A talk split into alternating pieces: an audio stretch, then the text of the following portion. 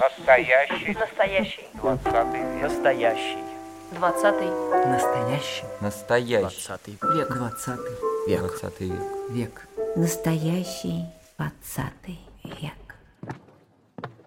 Дорогие друзья, здравствуйте! В эфире радио «Фонтанный дом», программа «Настоящий 20 век» и я, журналист Галина Артеменко, приветствую сегодня наших гостей Наталью Леонидовну Рахманову и Якова Аркадьевича Гордина. Здравствуйте! Добрый день. Здравствуйте.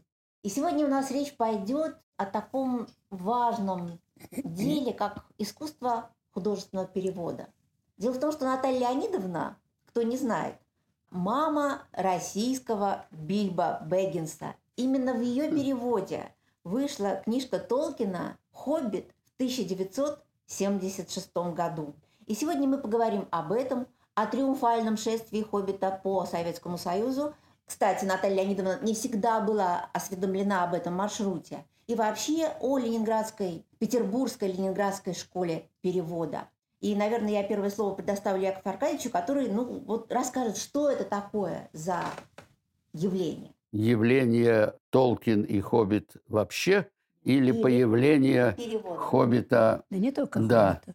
Нет, я понимаю, что не только Хоббита, это, это ясно. Он Сейчас не пока... на месте появился. Э, Значит так, явление Натальи Леонидовны Рахманова имеется в виду, или все-таки конкретно э, история Хоббита? Давайте Руководите, начнем- пожалуйста. Давайте начнем с явления Натальи Леонидовны как переводчик. Да, Но это же невозможно было без вот этой платформы, без э, эм, основы школы перевода. нет, это естественно. Я думаю, что вот Наталья Леонидовна расскажет вообще о, о том, что такое был такой золотой век э, ленинградского перевода. И семинары, и замечательные взрослые переводчики, которые их, э, эту молодежь воспитывали. А что касается «Хоббита», то у него есть, ну, я бы сказал, если не отец, то, так сказать, крестный отец. А Это Игорь э, Ефимов.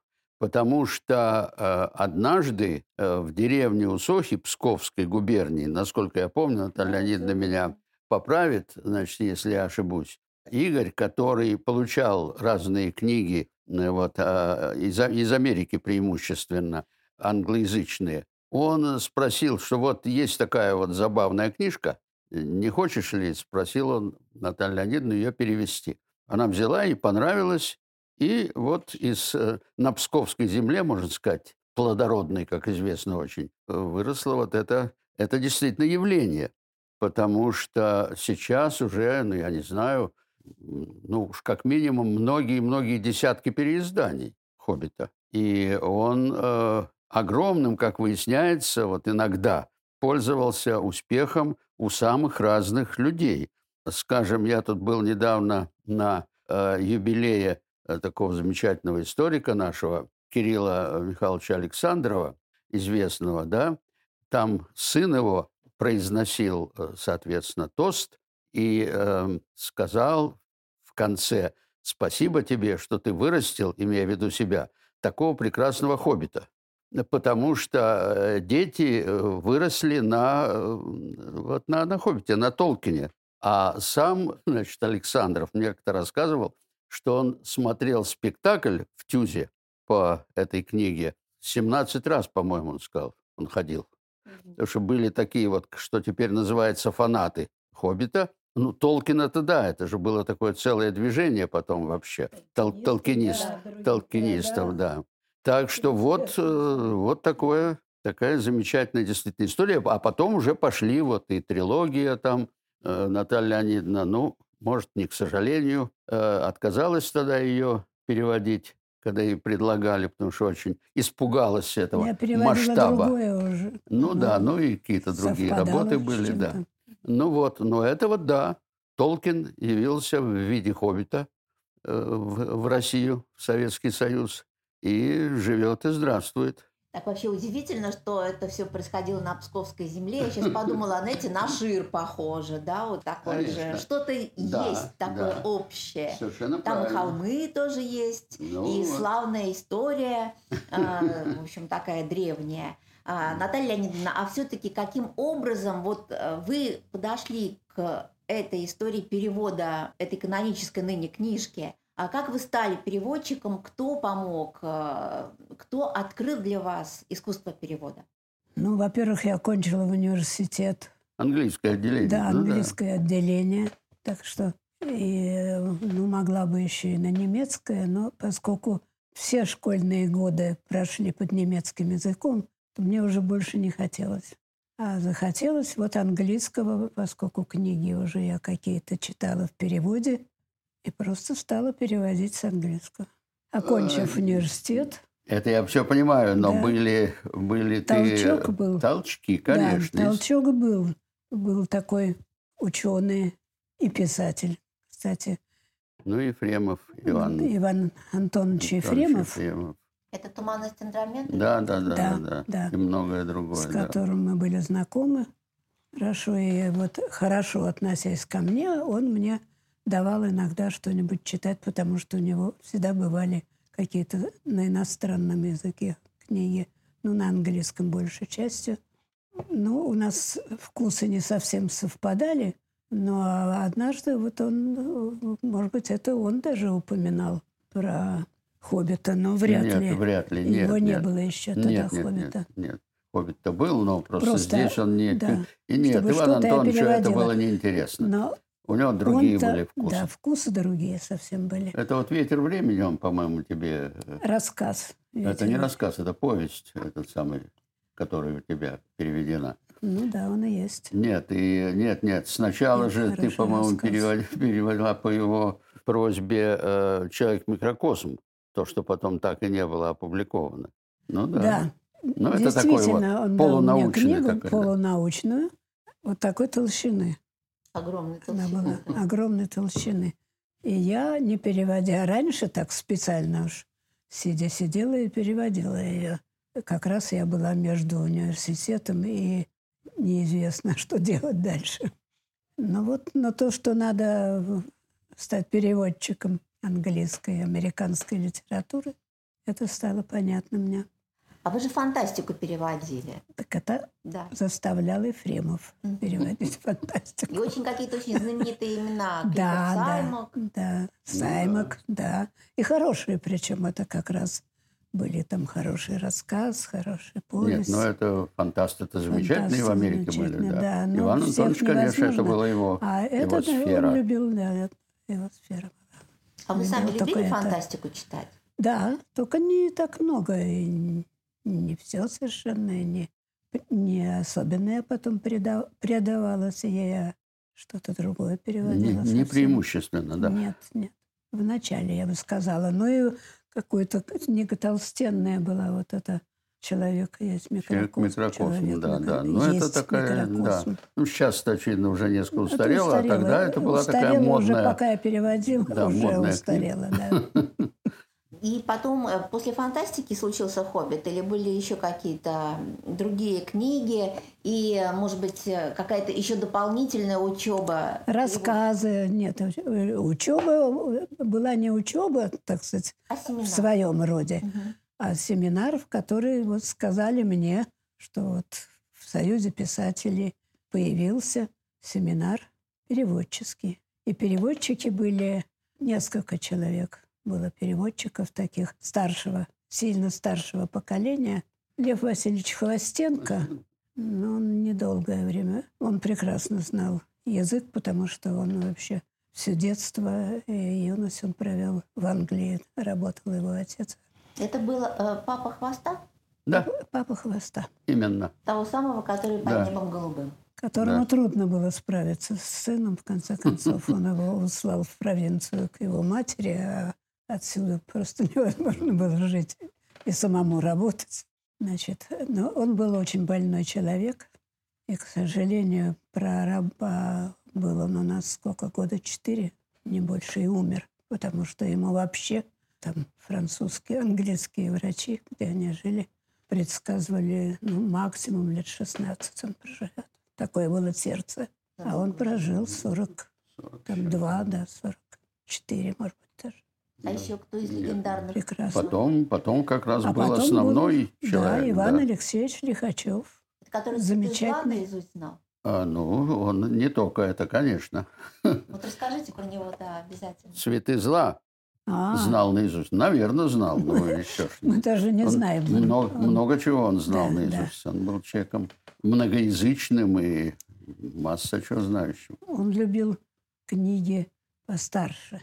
Нет, ну Сами цветы, книги. цветы зла это тоже не, не, не, не- Ну, Бодлеровские не тоже не. Нет, ну он много, он масса чего переводил, он Мелвилла переводил. там, Толстые книжки всё- переводил. он, всё на свете, да. успевал. И стихи, и, и прозу. Да. да. Он был Серебряного века, можно сказать, да? Конечно. Он даже был э, одним из персонажей э, романа Вагинова «Козлиная песня», где как раз действие происходит вот первая половина 20-х годов.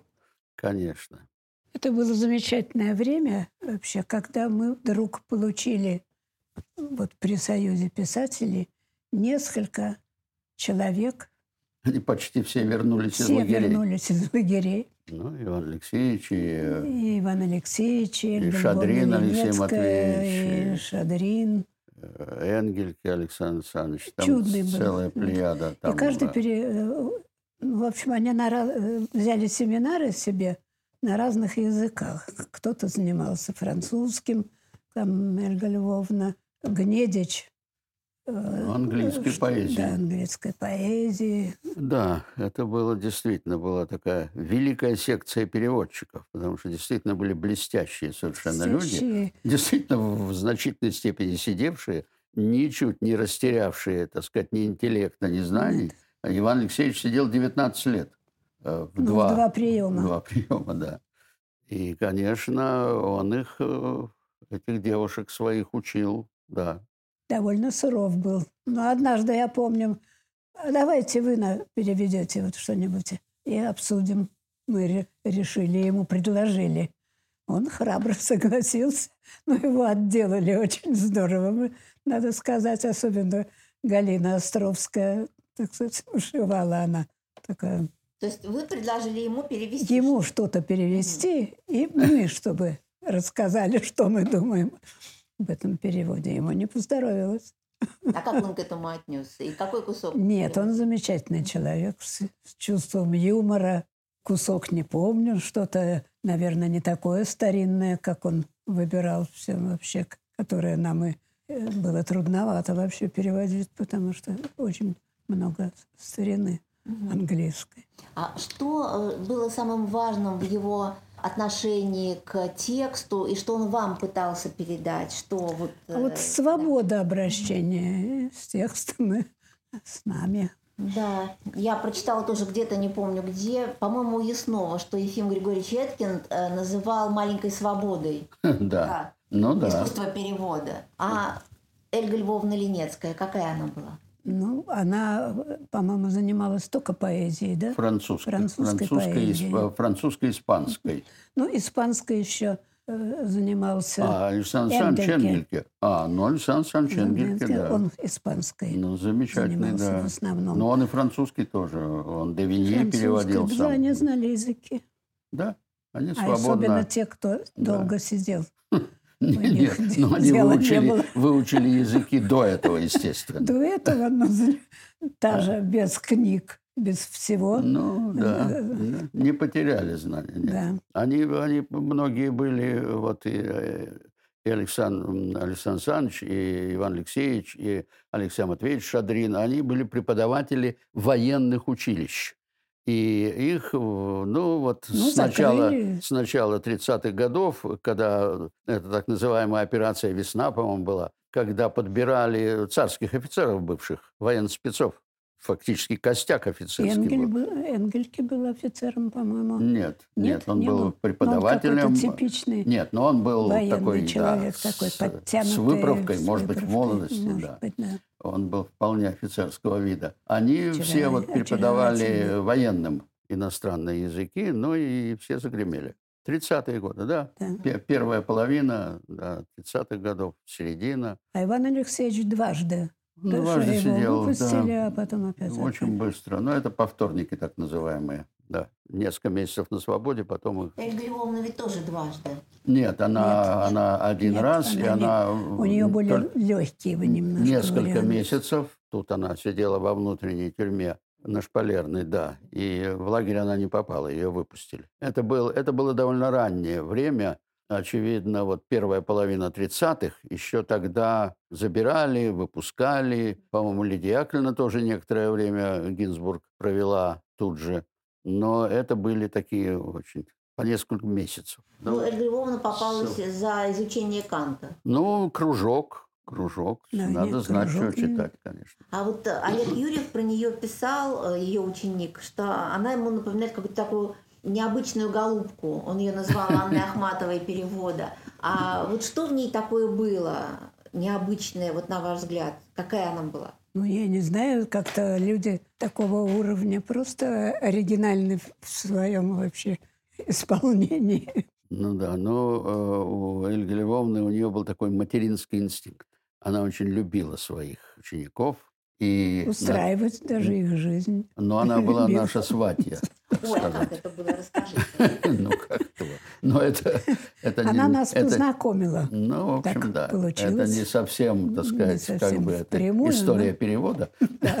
Ну, это история Ну да. не перевода. Ну да, нет, Эльга Львовна была женщиной мудрой, э, опытной. Женщиной. Да, В жен- большей степени, да. женщиной, да, да. Но мы познакомились как раз на ее семинаре просто. И потом мы вместе там были. Ну, Иван Алексеевич был, Константину Марковичу Задовскому мы пошли туда. Я там, я там читал, какие-то попросили меня, читал стихи. Ну, ты прочел там стихи, а Да. потом, Да, так да. сказать, я заинтересовалась этим и по- попросила, не помню уже кого сейчас.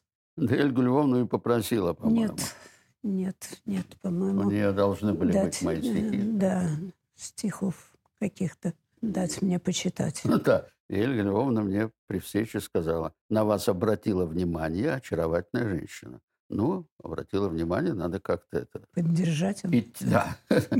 Вот так, да, она была нашей сватьей. Она чудная женщина была. Ну, она вообще была э, человеком еще необычайно тонким. Вот э, эти самые все э, французские авторы Максим, там Ле Брюер, там Ларош-Фуко, Шамфор. Вот она это переводила. Это тяжелейшее совершенно дело. Ну, кроме того, она и стихи переводила. А И у нее было много... Костя вот Задовский ходил в ее семинар. У нее был любимец э, Гена Шмаков, тоже который ей очень многим обязан, и она действительно относилась к нему как к сыну. Так что, да, да все они, вот э, и Иван Алексеевич, это не было, не было только вот такой, как бы так сказать, формальным общением, э, интеллектуальным, каким угодно, в семинарах. Школа, но не Да, это всегда это и домашние связи какие-то, и общем, музыку там э, да. попадать в филармонию вместе, потому что он обожал музыку и ходил в филармонию. меломан. А когда мне что-то очень требовалось, не помню, что я переводила, но у меня было довольно много каких-то вопросов. Не то, что по английскому языку, а вот там как справиться с каким-нибудь местом. Ну, и потом какая-то там да, не помню, что-то. конкретика какая-то бытовая. То я к нему можно было просто пойти. То есть это были очень человеческие, человечные отношения. Человек- Дружеские человеческие, отношения. дружеские Да, это отношения. были такие ста- старшие друзья. Потом было время, когда Яков Аркадьевич, значит, не служил, а я... Я не служил, я не, не Ну, служил, а ты я печататься ты не мог. Ну да. Не печатали, когда его... Вот. э, А я пошла опять на работу, а то я перестала, когда стала много переводить. Вот э, Вальтер Скотта переводила, поэтому большие, большие вещи. Вот я опять пошла на работу. А к чему это я? А К тому, это к что тому я ходила да. рано утром, ну, более или менее рано. И когда мне нужно были какие-то задать вопросы ему, свое ли я переводила, или даже мне, конечно, на работе пришлось переводить с английского, иногда чуточку там с немецкого, то мне приходилось заходить к нему. Он жил близко от этого института. Ну Забыла, да. как он. Медицинский, как это, научный Нет, исследовательский исследовательский институт. институт. Ну да, Да. где фармакологию всякую производили. Там Наталья Леонидовна переводчицей работала некоторое время. Да. Ну да, он мог консультировать действительно периоды. широко. Я могла, у меня было только время, а уже родился Алеша. Тогда, значит, время утром рано, вот перед работой я к нему заходила. Он был в халате, меня принимал. И, значит, мы разговаривали, что-то выясняли. У него были, конечно, уже приобретены там всякие словари и то, что он любил. Ну да, он же во Францию ездил, там он что-то привозил, словари какие-то, да, свои. Ну и вообще он был Он очень широко, жизнь, широко осведомленный человек в высшей степени. А вот, э, Галя, вы спросили, э, там, что было перед «Хоббитом». Ну, перед «Хоббитом», э, по-моему, у тебя когда первые переводы были? Э, в- еще в конце 50-х, если я не ошибаюсь, или в начале 60-х. Во всяком случае, когда мы познакомились, ты переводила роман Вальтер Скотта. Ну, вот Вальтер Ну Скотт, да. это все-таки Нет, много чего было вещь. перед этим. Ну, я половину его переводила, только романа, потому что тогда для того, чтобы дать работу переводчикам, значит, чтобы побольше и не давать целиком переводить большие Делили, книги, делили там пополам, скажем. Вот а, в 2010 году Михаил Яснов э, в своем э, тексте в иностранной в иностранке а, писал, вот даже я фразу такую вычитала, что в Ленинграде было куда сложнее добраться до того поэта, которого хотелось перевести. То есть э, Ленинградская и Московская школа чем-то отличались. Это не школа. Ну, а это, это Это, не школа, это, это, это, отношения. это издательство. Это издательство. Потому что центральные э, редакции были в Москве, а здесь были филиалы. Вот филиал Гос... Гослит в основном переводили для художественной литературы. А главный офис, так сказать, и начальство было в Москве. Поэтому, естественно, э, там было гораздо легче получить работу, а э, там даже побаивались. Вот, кстати говоря, это характерная вещь, э, когда вот Наталья Леонидовна принесла в Дедгиз «Хоббита», то там сыграла свою роль очень серьезную э, редактор, дочь Шолохова. Она была очень симпатичная женщина. Оказалась симпатичной женщиной. Да, симпатичная женщина, хотя муж ее был, по-моему, полковник КГБ, знала, что- а, Да. а отец, э, значит, Михаил Александрович Шолохов. Тем не менее, она сказала, переводите, а в Москву мы сообщим, что уже переведено, чтобы они не перехватили. Ей так понравилось то, что я Потому что элементарно могли э, а взять и там быстро заказать кому-то Кому-то там в Москве, да. Это да. Так что Миша совершенно прав. Здесь, конечно, возможности были гораздо меньше, чем... Ну, т- тем не менее, все равно, все равно вот это иногда, тут некоторые наши знакомые удивляются, э, это такой действительно вопрос, зачем советской власти было столько переводить иностранные литературы? А правда, зачем? Развращающие, понимаете. А вот как-то Но по ком звонит колокол, не печатали, тем не менее. По ком звонит Никак колокол, не- да, Нет. это такая вот характерная история. Это перевела его Калашникова, очень известная, авторитетная дама. Московская. Но читали мы в, э, в машинописи, а потому что там Хемингуэй о Долорес и Барури не очень леско высказался. И поэтому этот роман ее, Хемингуэевский знаменитый, он так и ходил, ходил по рукам, да.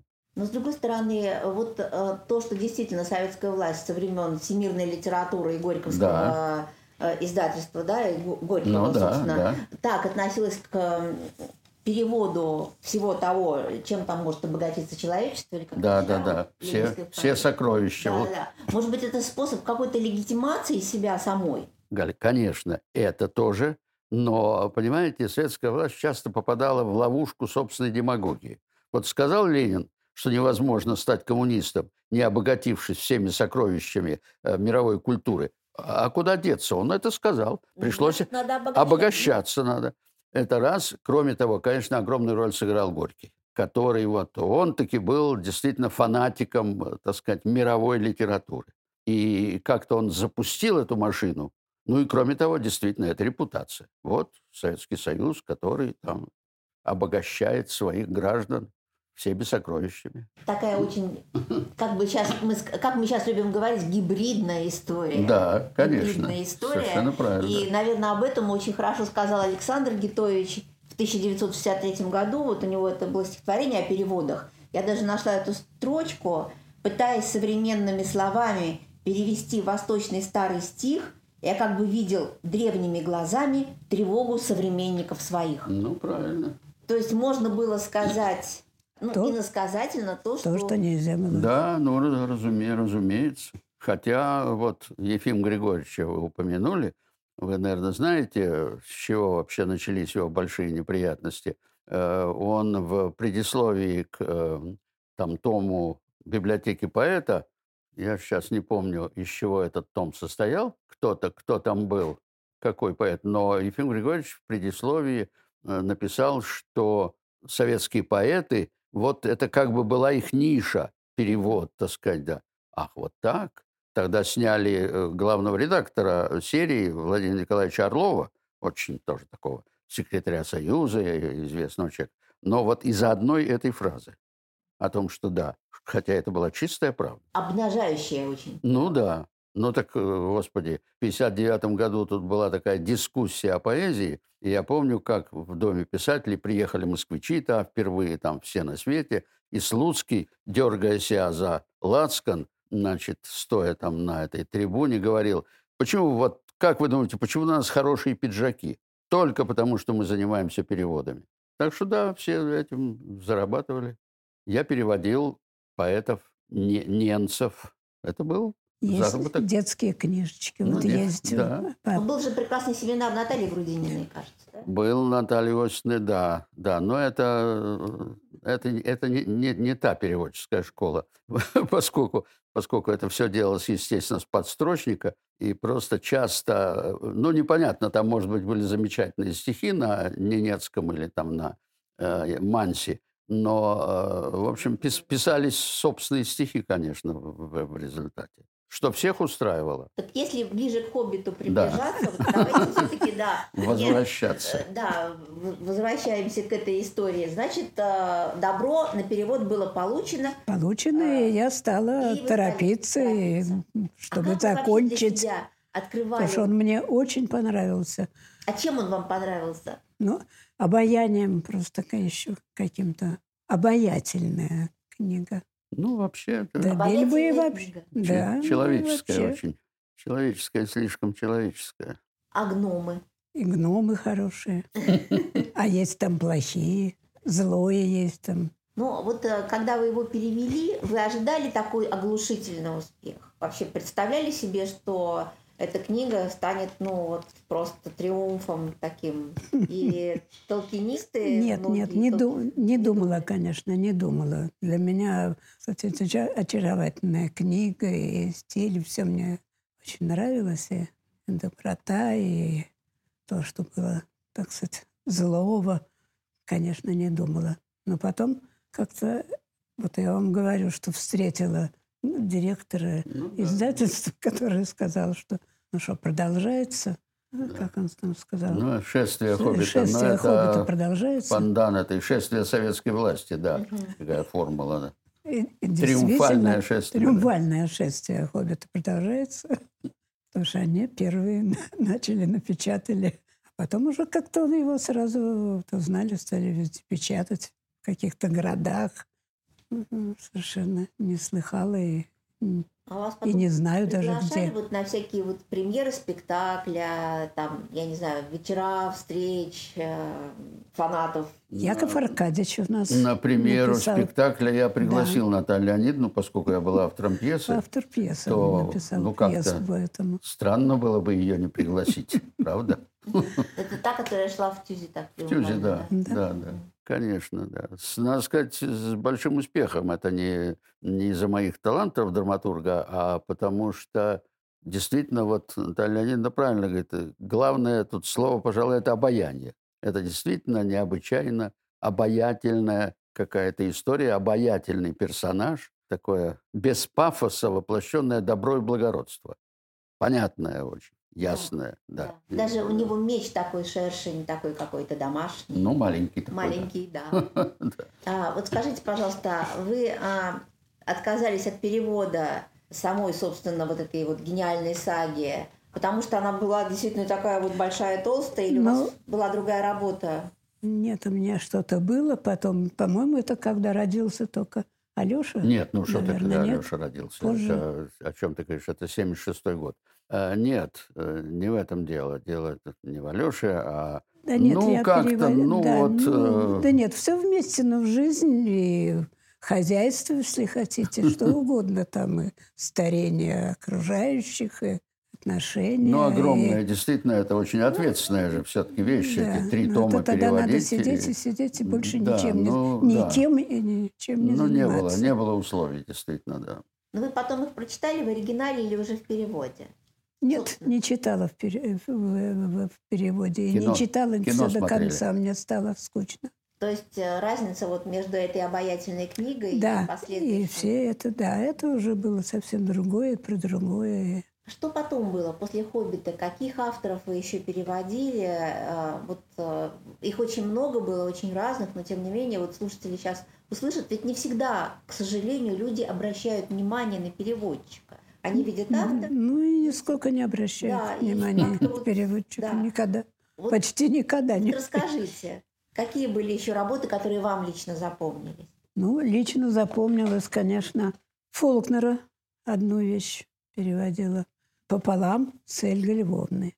Мы сделали так. Это последняя, по-моему, там Последний его роман, да. Последний роман, да. о мальчике, который, ну, в общем, приключения его, и они с его, с негром, принадлежавшим его отцу, там, и семье, э, сбежали ну, под, под давлением этого негра. Он увлек тогда мальчика. э, И на лошади украли лошадь, можно сказать. Похитители. Похитители. Ну, похитители, да. Ну, да? чтоб они это, А на, перево- на бега да. хотели играть на И бегах. все, вот это. Потому что ни, Бирс ни за был что после. другое. Бирс был до или после? Нет, лю- ну, любила-то я Бирса еще задолго. Ну, Бирс был до, значит, да.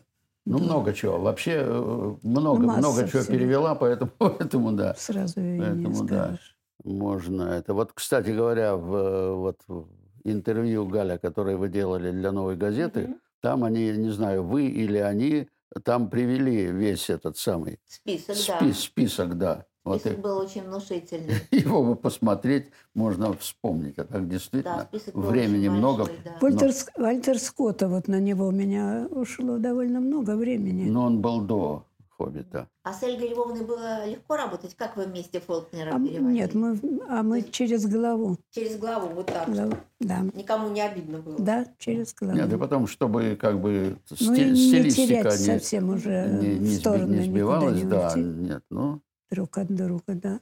Может быть, вспомните еще про Огнедич. Ну, я совсем не могу. Вот если бы вы поспрашивали Комарову Ирину Бенедиктовну, вот у нее были другие. У нее и стихи, и проза, и проза. э, Знаете вы, так сказать, ее переводы. Наверняка я могу достать их. И кого она? Нет, она переводила много, много, много чего. Много чего, Ира. И более- Нет, да, действительно, более но она просто, она была как бы там больше внутри этой жизни. э, Она действительно много, много чего знает.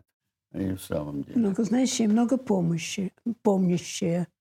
Много и многих. Вообще вот эта Она редактором э, работала когда-то. Она ра- работала редактором. Она работала редактором почти всю жизнь, Ира. Она работала... Э, Где она сначала была? В Худлите она, по-моему, не работала, да? Нет, она наверху, по-моему, работала. там. Она, э, потом она работала в этом художественном издательстве э, роскошном. Но это не важно. Она действительно замечательный редактор, но она переводчица блестящая совершенно, конечно, и универсальная. Вот Наталья Леонидовна стихов не переводит. Стихи и А, прозу. а, да, Все, что а, хочешь. э, Ира Замечательно. переводила Всегда от всего всё. отказывается. А главное, конечно, ее это Нэш. Это бл- блестящий перевод Нэша. Целую книжку она перевела американского этого чудного автора.